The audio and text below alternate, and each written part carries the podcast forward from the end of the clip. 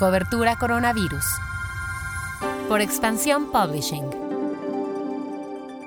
Hola, soy Mónica Alfaro y te presento lo que sabemos hasta el momento sobre el coronavirus.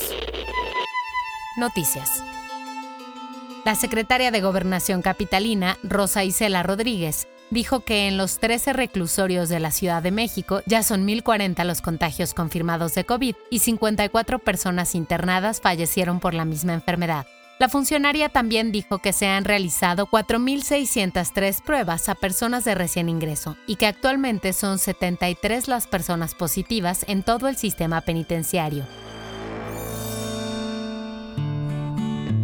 De acuerdo con el reporte de la Secretaría de Salud de ayer por la noche, México suma 304.435 contagios detectados de COVID en todo el país y 35.491 muertes. Desde que inició la nueva normalidad, los contagios se dispararon en Guanajuato, Durango, Nuevo León, Coahuila, Colima, Sonora, Tamaulipas, Oaxaca y Jalisco, con incrementos que van desde el 410% hasta el 631%. En el caso de Guanajuato, entidad gobernada por el panista Diego Sinué, los contagios pasaron de 1.680 el 1 de junio a 12.285 el pasado 12 de julio, es decir, siete veces más en casi mes y medio.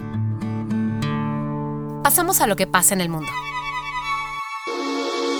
Los implicados en el proyecto de Rusia de una vacuna contra el COVID dijeron que para mediados de agosto tendrían su fármaco disponible en pequeña escala, esto para un público general. Esta acción es equivalente a un testeo de fase 3 de vacuna, ya que se supervisará a las personas a quienes les sea administrada.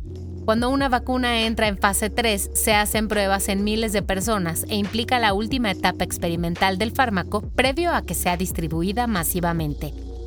Tedros Adhanom, director general de la OMS, advirtió que el mundo no volverá a la normalidad en un futuro próximo. El director del organismo dijo, demasiados países están yendo en la dirección equivocada y si no se siguen las normas básicas, la única dirección en la que va esta pandemia es a peor.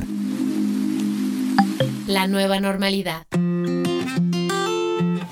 Investigadores del Massachusetts Institute of Technology, el MIT, coordinan a científicos de México, Estados Unidos, España e Italia en el desarrollo de un algoritmo que pueda identificar si una persona está contagiada con COVID. Los científicos construyen una base de datos con miles de sonidos de tos de personas sanas y de enfermos de COVID. Esta información será analizada por el algoritmo que identificará el sonido de los pacientes enfermos, ya que este es distinto a cómo suena la tos de los pacientes sanos. El algoritmo también tendrá la capacidad de identificar a los pacientes asintomáticos.